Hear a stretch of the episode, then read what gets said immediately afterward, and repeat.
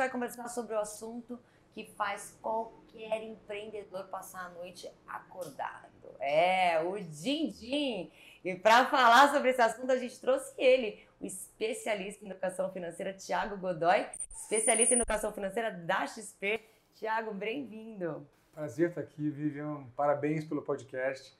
Você é um dos primeiros a participar. É né? verdade, está estreando com você. Uma honra, pessoal. Muito bacana estar aqui com vocês. Espero compartilhar aqui bons conteúdos para vocês. Com certeza. Tiago, vamos lá logo ao assunto que vamos interessa. Lá. Eu sou empreendedora, vou abrir um negócio, tenho um dinheirinho guardado aí na poupança, mas eu vi que não vai dar. Vale a pena fazer um empréstimo no banco? Legal. Bom, é, primeira coisa, quem tem dinheiro, dinheiro na poupança é perder dinheiro, né? A gente é. sabe disso. Hoje em dia nós temos as, facilmente acessíveis investimentos que rendem mais que a poupança.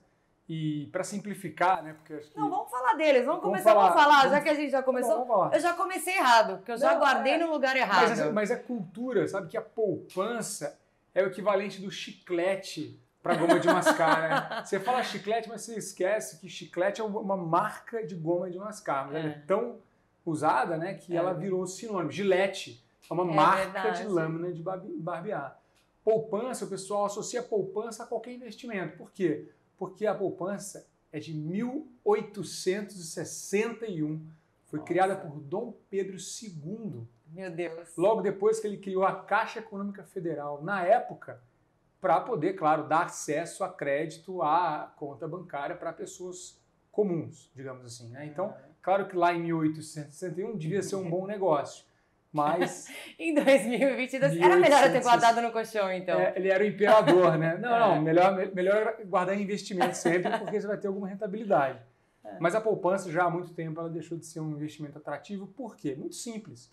Porque ela rende 70% da taxa básica de juros da economia, que é a taxa Selic. Né? Uhum. Aqui, grosso modo, é claro que tem uns, é uns detalhes ali que você vai ter um cálculo um pouco menor, mas é grosso modo 70% da taxa básica de juros da economia, Selic. Por que, que é ruim esse, essa rentabilidade? É, e, claro, tem até investimento pior, tá? Você tem que olhar quanto que rende do percentual da Selic. Que eu vejo bancos aí que colocam nome de investimento em coisas que rendem 5% da taxa Selic. Que é nada. Aí sim é guardar dinheiro no banco. É, no colchão. É guardar dinheiro no colchão, não rende nada. Então tem que ficar muito atento à porcentagem da Selic que um rendimento de renda fixa está rendendo. Isso é muito simples, é só olhar lá, perguntar para o gerente, perguntar, olhar no, no né, nas letrinhas lá que você assina quando você faz investimento, é, sempre tá assinando, né? Pequenininhas, As né? letras pequenininhas. Agora, por que a poupança é ruim? Porque ela rende 70% da Selic. Aí o pessoal fala, ah, mas a poupança é segura. Meu pai investiu na poupança, meu avô investiu na poupança, meu Dom bisavô, Pedro, Dom Pedro investiu na poupança, né? o imperador, na época era uma monarquia ainda, né? Imagina, gente, existia escravidão no Brasil, escravidão ah, que retrógrado, legal, né? né? Então, legalmente existia escravidão, é. né? É surreal, tem muito tempo. Então, 70% da Selic é muito pouco, por quê? Porque, por exemplo, o Tesouro Selic, que é um investimento de renda fixa, que é um investimento com segurança, porque você está falando do Tesouro Nacional. O que é o Tesouro Selic? É um investimento do Programa Tesouro Direto, que é uma associação entre a B3, que é a Bolsa de Valores de São Paulo, que é a Bolsa brasileira, né? e o Tesouro Nacional, que é o caixa forte do governo. E se você disser assim, ah, mas é mais seguro que a poupança, tenha certeza de que se o caixa forte, a, o Tesouro Nacional quebra, todo mundo já quebrou antes, tá? É tipo, é, é o caixa forte, é o, é o, investimento mais seguro que a gente tem, porque está falando em todo né, o ecossistema, e ele rende quanto? 100% da Selic, ele rende exatamente a taxa Selic, sim. que significa 30% a mais, né? 30% acima ah, se um pouco valor durante pouco tempo não faz muita diferença. É 2, 3, 5 reais, 10 reais. Mas um dinheiro que vai crescendo durante muito tempo, com é a ação dos né? juros 100%. compostos, juros compostos, é um juros em cima do outro. Faz muita diferença. Então. Quanto tempo é legal deixar investindo? No mínimo, mínimo. Porque tem gente que é apressado para tirar investimento. Ah, vou deixar seis meses, preciso de um dinheirinho, vou gastar vou para Maldivas já, já vou é, abrir minha loja. Então, é, então é, aí esse, essa pergunta conecta com é, a ideia da, do que você falou na primeira pergunta, né?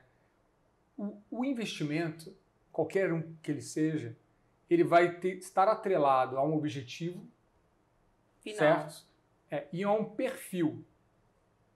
Né? E a um objetivo, a um objetivo, a um perfil e a um prazo. Três coisas. Uhum. Qual o objetivo que eu tenho com esse, com esse investimento? Isso já, consequentemente, já dá uma ideia de prazo. Ah, quero viajar para Maldivas. Tá bom, quando? Ah, daqui a cinco anos. Ok, então você tem que pensar em cinco anos. Quando você fala em cinco anos, existem investimentos que têm uma data de vencimento em cinco anos. Ou seja, ele abre hoje, abre um certo período para você investir, ele tem uma data de vencimento em cinco anos. Provavelmente esse investimento que tem uma data de vencimento lá na frente vai render mais, porque você está. É a mesma coisa de, de, de você me emprestar um dinheiro e a gente marcar que só daqui a cinco anos que eu vou resgatar, que você vai resgatar. Logo, eu vou te pagar um prêmio maior por isso, porque você está prendendo o teu dinheiro, você está deixando de usar o seu dinheiro comigo. Então isso acarreta em um juros maior. Quanto mais prazo tiver o investimento, mais ele vai render. A taxa dele tende a ser maior.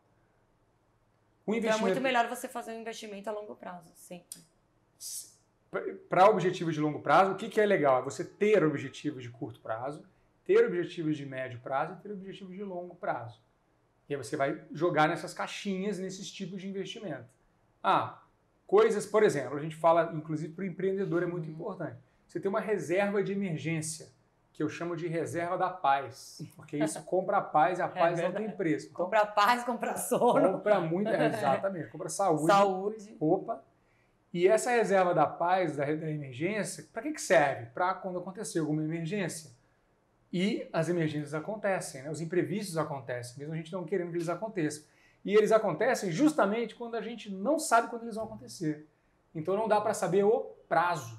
Não dá para eu saber quando vai acontecer uma emergência. Então tenho que ter um investimento que tenha liquidez. O que é liquidez? Liquidez basicamente é a possibilidade, a velocidade com que eu tiro o investimento e transformo ele em dinheiro no meu bolso. Você consegue resgatar rapidinho. Resgatar. Um investimento com liquidez, ele vai, você vai resgatar, ele vai vir para sua conta no mesmo dia ou no dia seguinte. O tesouro tem liquidez? O tesouro tem liquidez e rentabilidade diária. Vou explicar. Liquidez diária, você saca, ele vira dinheiro no seu bolso e ele tem rentabilidade diária. Então ele vai render, por exemplo, 100% da Selic, que é anual, está em 13,75% ao ano.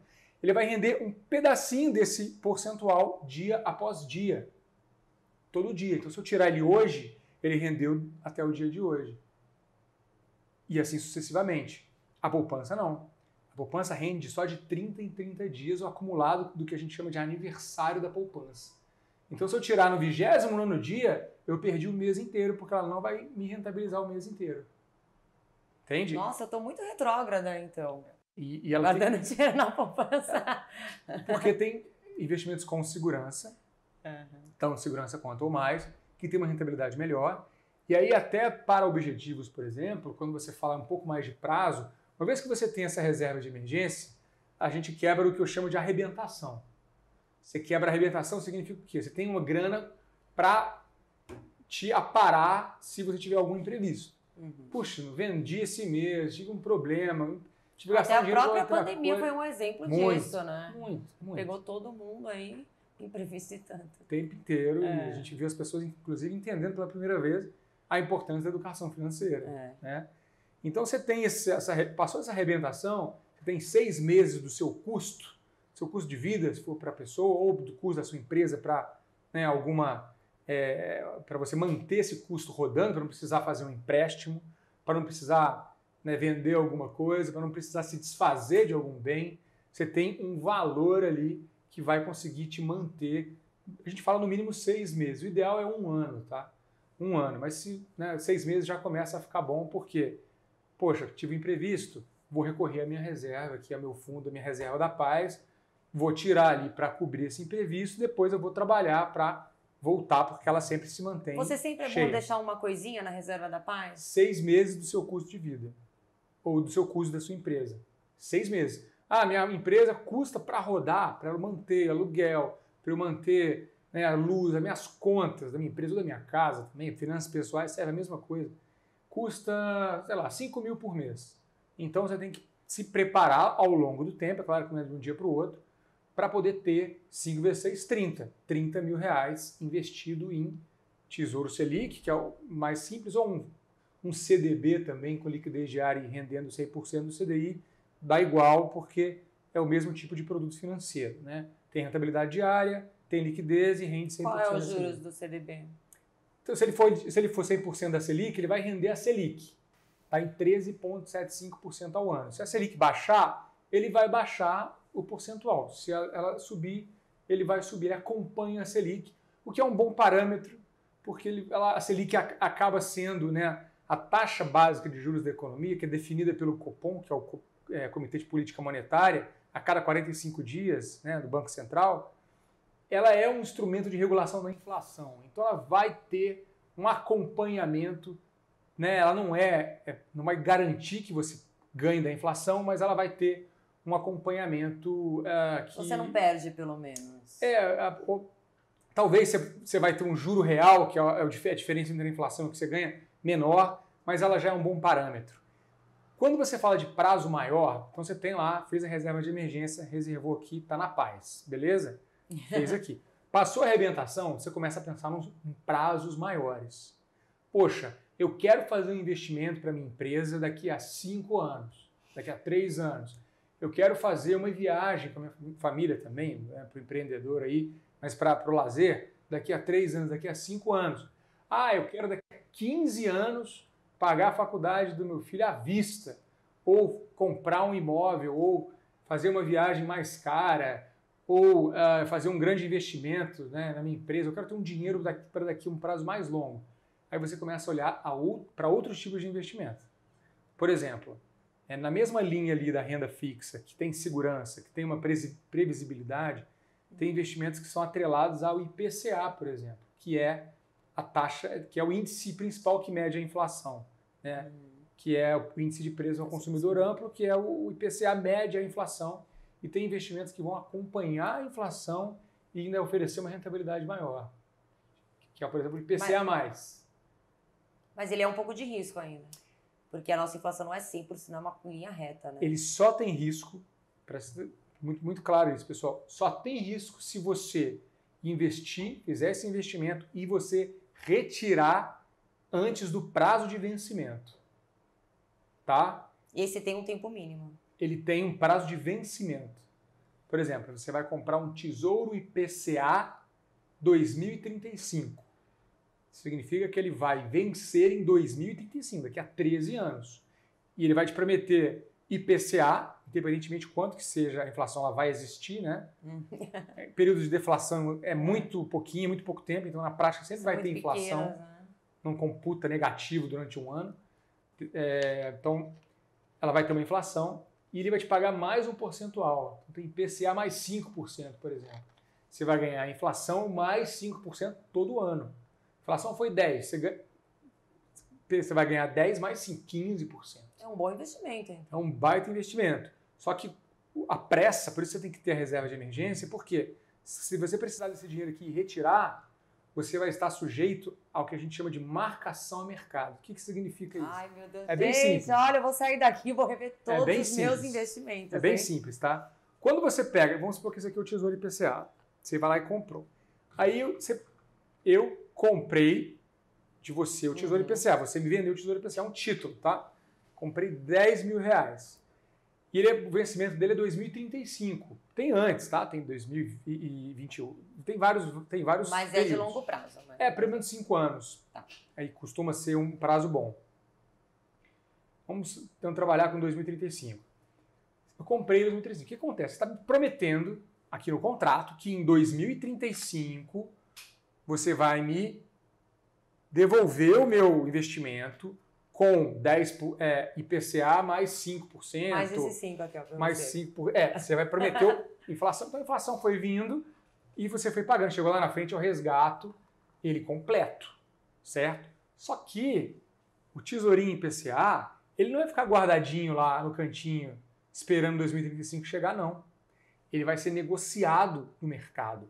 Eu, eu comprei, certo? Você me prometeu. Uhum. Só que você vai pegar ele e vai. O título, ele é comprado e vendido no mercado. Na bolsa. De acordo com como está. Sendo comprado no mercado secundário, que a gente chama que é venda, compra e venda de títulos públicos. Então você vai, ele vai estar sendo vendido em demanda de compra e venda desse título. O que, que pode acontecer? Ele pode estar mais barato do que eu paguei quando eu for vender. Eu comprei, certo? É um título. Uhum. Se eu tirar no prazo, ele vem. Reais, se chegar no meio do caminho, 2027, ele está lá ainda sendo negociado. Se eu, se eu precisar do dinheiro e for vender, eu posso perder dinheiro, porque eu posso vender ele por um preço mais barato do que eu paguei. Porque a inflação Simples não acabou assim. naquele ano. Não é inflação. Não, não é, é inflação. necessariamente. É, tem vários Mas fatores. Mas ele não valorizou e ele está sendo vendido mais barato. Exato. Que é o grande corre da bolsa de valores. É por isso que os caras são estressados. É. Vende! Compra! Eu já vi em filme, sei como é que é. É isso que é, é basicamente isso. Claro, tem, tem, né, tem outros fatores, mas é. basicamente é isso. Ele está sendo negociado num valor menor e pode também estar tá sendo negociado num valor maior. Tá? Hum. Tem gente que sabe fazer esse tipo de uhum. compra e venda em renda fixa e consegue comprar um título desse na alta e ganhar dinheiro com. Já é um título que você tem que acompanhar mais, né? Ou um especialista para acompanhar para você. Se você quiser comprar e vender ele antes do tempo, sim. Se você deixar ele lá, tá tranquilo. É Tudo só você bem. esperar, só você ter paciência e esperar. Voltando na pergunta que você falou lá no começo. Quanto tempo ficar investido o dinheiro? Já falei que é sobre o prazo. Para o empreendedor, o que é o mais importante? Qual é o plano de negócio que ele que ele está olhando para o negócio dele. É claro que o mercado muda, a demanda muda, ele muda, é. vários imprevistos acontecem, várias coisas positivas acontecem, mas também coisas inesperadas e negativas. Não tem como fazer um plano e seguir ele à risca. A gente não é uma planilha de Excel. Não é uma linha reta. Não é. tem como. Tem jeito. A gente vai ter que ajustar o plano. A sabedoria é justamente ter flexibilidade e velocidade para ajustar esse plano. Né? Só que, então não dá para você também ficar ali, ah, não está dando certo, e se desesperar. Você tem que ter controle emocional e né, é, replanejar tudo. Só que ter o norte, ter essa visão de para onde eu quero ir, dá essa noção de investimento. Poxa, legal. Lucrei. Quanto que eu lucrei? Isso. Vou pegar esse lucro todo e esse é um, um grande erro dos empreendedores que eu vejo iniciantes. Nossa, tive um lucrão esse mês puxa tudo pro, do lucro para o bolso, vai para a conta corrente, vai viajar com a família, compra um carro novo. Pior erro que existe. Misturar a tua vida financeira pessoal com a Nossa, sua vida financeira. Nossa, eu ia fazer a pergunta. Ia fazer essa pergunta. Não pode, jamais. Isso é um grande erro do empreendedor. Esse é o maior erro, Vivian. Maior erro. Não só investimento, faltou um dinheiro para minha loja, preciso repor uma coisinha, se eu tirar da minha conta pessoal, é válido ou não? Ou é melhor eu recuperar em vendas, em algum, de alguma outra forma? tem que estar bem separado. Você tem que ter uma separação muito clara do que é a tua vida financeira empresarial e do que é pessoal. Uma empresa ela precisa se pagar sozinha, ela tem que ter dinheiro para se reinvestir, para crescer. Ela tem que ter uma reserva para imprevistos, ela tem que ter um fluxo de caixa saudável. Você tem que ter como empreendedor um prolabore que no começo tem que ser o mínimo do mínimo do mínimo possível, porque você precisa ter folga de caixa, que é o mais difícil, fluxo de caixa que acontece muito? Ah, nossa, deu um mês bom, vendi, peguei, comprei um carro, vou viajar. Aí o mês que deu ruim, nossa, vou cobrir, deu custo aqui, peço empréstimo para poder cobrir custo. Ferrou. Pessoal, sempre, sempre, sempre o empréstimo, por melhor que ele seja, ele vai ser mais caro do que a rentabilidade do seu investimento. Não tem investimento, a não ser um operador de bolsa que vive disso, né?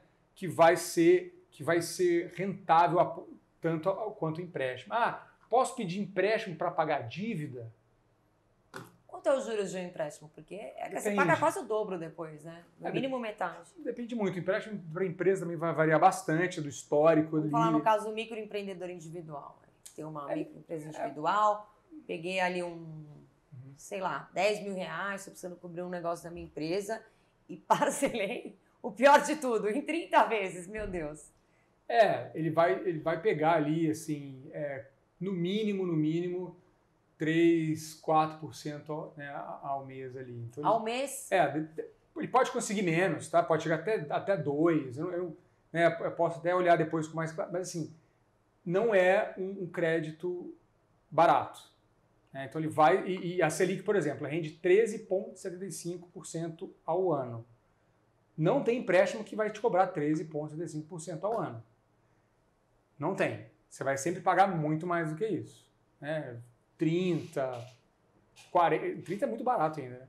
Né? É. é. mas assim, ele, o crédito ele vai sempre superar. Porque, claro, o banco, né, a instituição, ela ganha dinheiro justamente nesse. É assim que as instituições financeiras ganham dinheiro, né? A diferença entre o que ela te paga do seu dinheiro que você investe comigo e o que eu cobro do outro para emprestar dinheiro para ele. Isso é né? muito ruim, né, Thiago? Muitas pessoas acabam sofrendo com esse empréstimo depois, né? Porque vira uma bola de neve.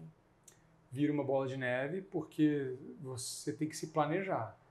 O empréstimo, assim, não tô, eu não estou demonizando o empréstimo aqui não, porque ele, a gente vive de crédito, né? O crédito Dá ele é muito... cancelar o empréstimo é. que eu ia pedir. É. o crédito é muito importante.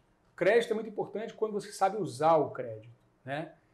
É, quando você vai fazer um empréstimo para um investimento na sua empresa de um dinheiro que você não tem e não teria forma de conseguir a não ser empréstimo, pode ser um grande investimento. Por exemplo, ah, eu vou comprar uma máquina, né? Ah, eu tenho uma, uma, uma empresa de camisa, de faz silk em camisa.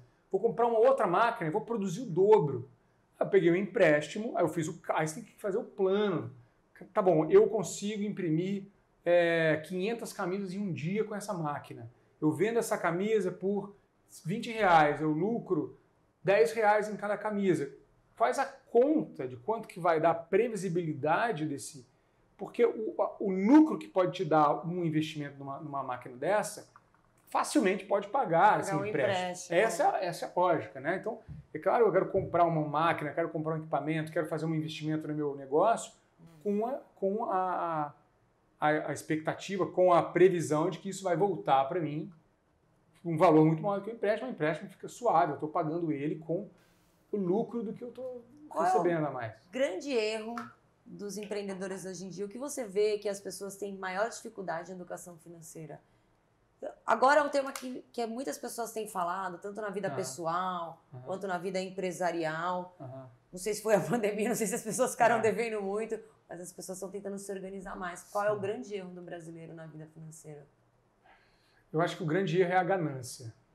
É você querer é, dar um passo maior que a sua perna, como diz meu, meu avô dizia. É, porque esse, essa ganância ela, ela vai entrar em outros erros. E ganância não é ambição. Ambição é muito importante. Mas a ganância é quando você é, acredita que tem soluções simples para problemas complexos, soluções mágicas e que vão acontecer porque você quer dar um grande salto. Tem que planejar e a ganância leva à pressa, à impaciência, né? que a falta de paciência é um grande erro. E eu vejo que muitas vezes essa falta de paciência vem da ganância de querer muito rápido um resultado. Então, em negócios... Tudo é rápido, né, Thiago? Tudo tem um planejamento, tudo tem um tempo certo para acontecer é um investimento, né? Mesmo até um negócio, é uma resiliência, né? Vai crescendo pouco a pouco. Exato. E a grande, aí eu falando do contraponto a isso, o grande sucesso está nessa consistência e na paciência. Eu vou fazer investimentos durante a minha vida pessoal e empresarial, vou planejar meu crescimento, mas planejar um, planejar um crescimento sustentável, tanto na empresa quanto na vida pessoal.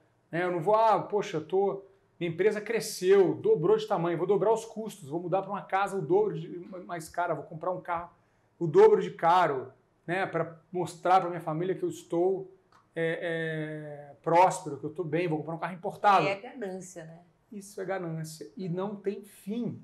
Você começa, e, e assim, né? Quando você vai crescendo, eu chamo de armadilha do padrão de vida isso. Você tá, quando você começa estagiário, você vai de ônibus para o estágio. Depois você começa a ganhar, você vai efetivado, ganha um salário, aí compra um carrinho popular. Você começa a ganhar um salário, ganha bem, ganha três vezes mais. Passa alguns anos, você se destacou, vira gerente, aí você começa a ganhar cinco vezes mais. Aí você sai de um carro popular, você vai comprar já um carro de top de linha. Legal, beleza. Passou para diretor, agora eu quero um carro importado, eu quero um carraço. E até onde vai isso? Aí sempre vai ter alguém acima de você. Aí você vai olhar para o outro que tem um avião, um jato. Isso não tem fim. Está dentro da gente saber o equilíbrio para poder se estruturar e não tem problema nenhum ter um jato, tá? Você pode, deve ter problema é quando você ultrapassa é, essa, esse, essa sustentabilidade. Vira status, né? Não vira status e vira uma coisa mais cara do que você poderia pagar. qual é o ideal de gasto que você tem que ter? Ah, vamos supor, eu ganho 30 mil por mês, qual é a conta que eu tenho que fazer? Olha, aí vai de cada pessoa, tá? Não tenho. Até, às vezes na internet eu vejo pessoas fazendo fórmulas, eu sou contra fórmulas porque eu sei, por tanto tempo trabalha, né, trabalhando com isso, com a metodologia que eu desenvolvo, que é um processo individual único. Não adianta eu te dizer o que você tem que fazer. Se você começar a replicar o que as outras pessoas estão te falando, aquilo pode não servir para você e você vai abandonar aquilo. Tem que ser do jeito que está confortável com o seu momento. E eu digo sempre, quando o ouvido está pronto, a mensagem chega. Você começa fazendo o que está confortável, vai ganhando confiança e vai melhorando. É igual com dieta, não adianta a pessoa é imitar a salada que o outro come se você passou a vida inteira comendo pizza. Você vai ficar triste, não adianta. A gente tem que fazer uma reeducação alimentar, tem que fazer uma reeducação financeira. E aí qual que é o que eu vejo? Uma pessoa que tem uma renda mais alta, por exemplo, ela tem potencial de guardar muito mais. Porque ela vai conseguir ter uma vida ok, né, confortável e ter um, uma margem para para poupar muito mais. Eu conheço pessoas que poupam 50, 60, 70, até 80% da renda.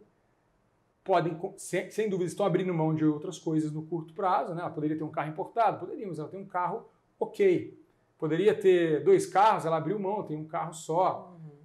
E, e, esse tipo de coisa são escolhas. Acho que é isso que é o ponto importante, Vivian e pessoal. Nós fazemos 35 mil escolhas por dia, tomamos 35 mil decisões.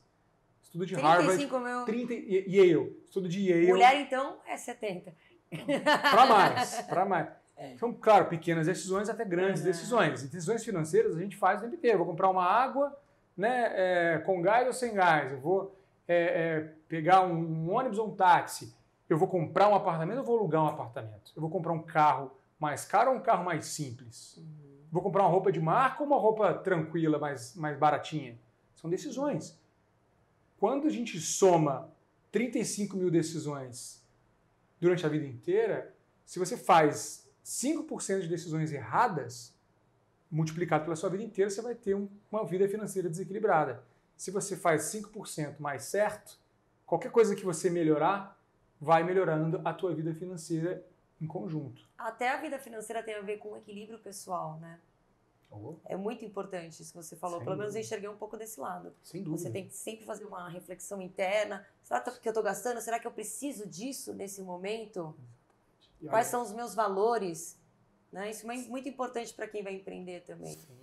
Será que eu quero isso porque eu quero mesmo? Porque é. eu vi alguém, eu quero Ou porque imitar? o vizinho fez, eu... Preciso é. disso? É. E olha, eu fiz um mestrado aqui na GV em São Paulo sobre endividados. Eu estudei 400 pessoas endividadas.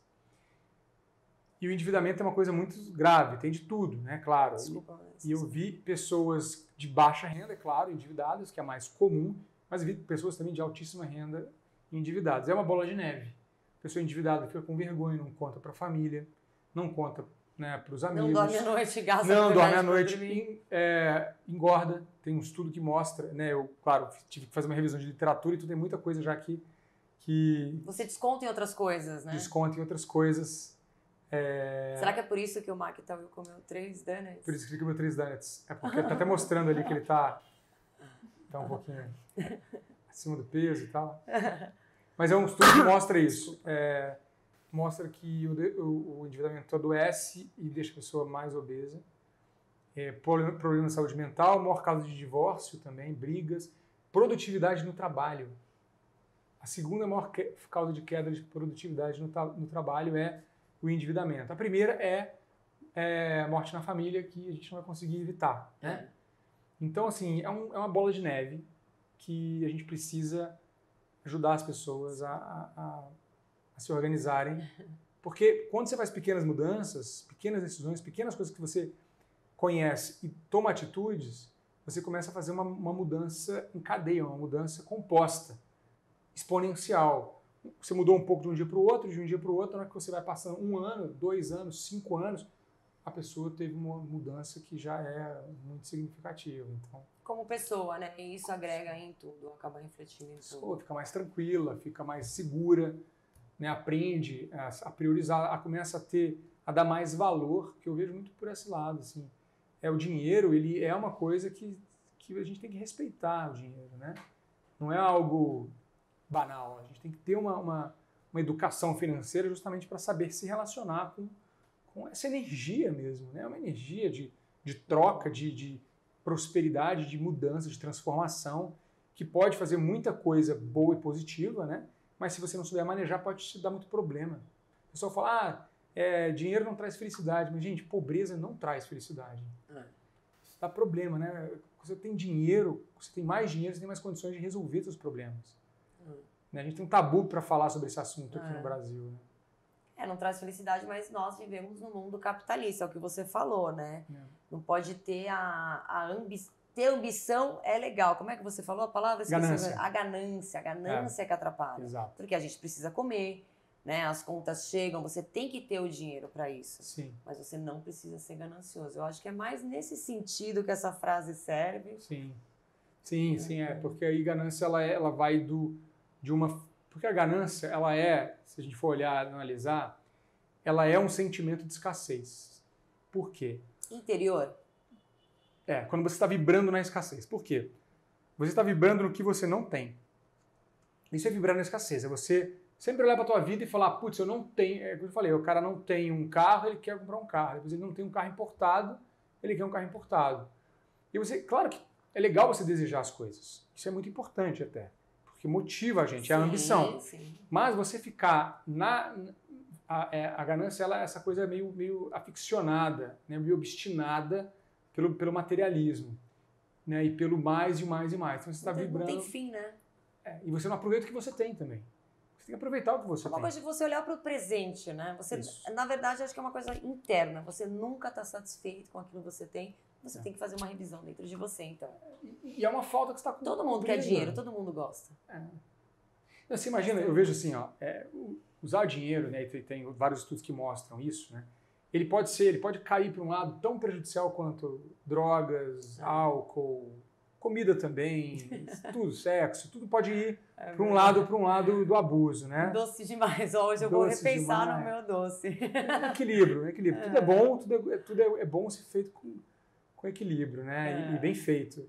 É, acho que tem uma coisa interessante nisso, que o dinheiro ele, ele vai te trazer esse lado de, de, de desequilíbrio quando você começa a olhar essa falta. E aí, por exemplo, eu vejo pessoas que que vão passear no shopping. Não passear no shopping. Isso é um engano danado, porque é. você vai lá. Sabe que eu detesto passear no shopping, então, né? Se eu não for comprar, já não vou. Você está procurando um motivo para é. poder gastar dinheiro, né? Você não vai resistir. Você não vai resistir. É. Porque tem uma falta em você. Então eu prefiro passear no parque, porque ali máximo aconteceu comprar uma pipoca, entendeu? uma água de coco, vai ser baratinho ali, 5 reais água de coco, e tá tudo certo. Porque quando a gente planeja é, a nossa vida financeira, minimamente, tá? Não tem que ser nada. Eu, eu não sou a pessoa mais, mais é, é, é certinha com isso, eu acho que não é assim que funciona. Mas eu tenho meus tetos, entendeu? Eu tenho meus tetos. Eu falo assim, poxa, eu vou gastar mais ou menos X com o mercado. E é isso. Pode passar um pouquinho para lá, um pouquinho para menos, eu sei mais ou menos quanto eu vou gastar de mercado. Eu já coloco isso. Ah, vou comprar uma roupa, eu, eu não fico andando para comprar roupa. Eu já sei que vou gastar, olha, vou gastar no máximo isso aqui de roupa, entendeu? Se eu comprar três camisas que estou precisando, duas bermudas e é isso. Eu, eu tenho uma previsibilidade com o meu uhum. dinheiro. É, pode ser que não funcione com outras pessoas, não, não falando que essa forma é a melhor forma de fazer, mas essa forma funciona para muita gente que eu inclusive treino aí nesses cursos todos que eu faço. Com a empresa é, é a mesma coisa, só que a empresa tem que ser muito mais rigoroso ainda, porque está falando de, um, de uma coisa muito racional, que é um processo de crescimento. Você não quer ter uma empresa para ficar tirando o mesmo valor sempre dela. Você quer crescer ela pelo menos um pouco, né? ano a ano. Então, tem que planejar quanto que eu vou, por exemplo, comprar de matéria-prima para minha empresa. Você tem que ter um valor, tem que ter um preço. Se você ficar aleatório comprando matéria-prima de fornecedores diferentes e sem previsibilidade, a chance do, do fornecedor te aumentar o preço, você comprar em valores diferentes, muito alta, você vai perder, você vai você vai ter problema no seu fluxo de caixa, você vai ter problema na sua margem de lucro. É, então... E você tem pessoas também na empresa que dependem de você, né? Opa, tem muito. E, e, tudo isso é muito sério. Então a gente tem que ter um mínimo de, de previsibilidade, é, de ter essa paciência para poder a empresa sempre crescer antes de você. Empreendedor, que legal que está bem sucedido, está crescendo, que ótimo.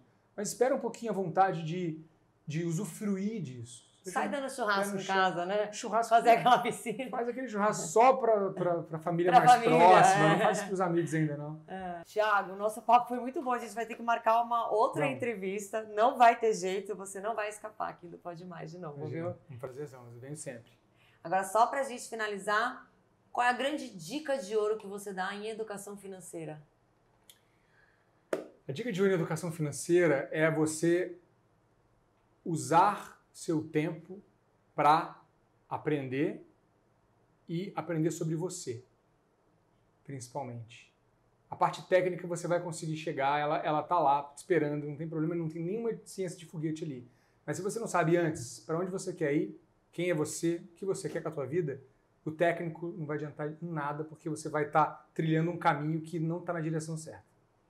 Muito bom. Ser empreendedor é? Ser empreendedor é ter coragem e força. Pode mais, é? Pode mais, pode mais, é, pode tudo. Muito bom, Thiago. Muito obrigada, viu? Foi um prazer ter você aqui Prazer nessa estreia. Tá vendo, né, como é que vai ser o nosso Pode Mais. Tchau. Tchau, tchau.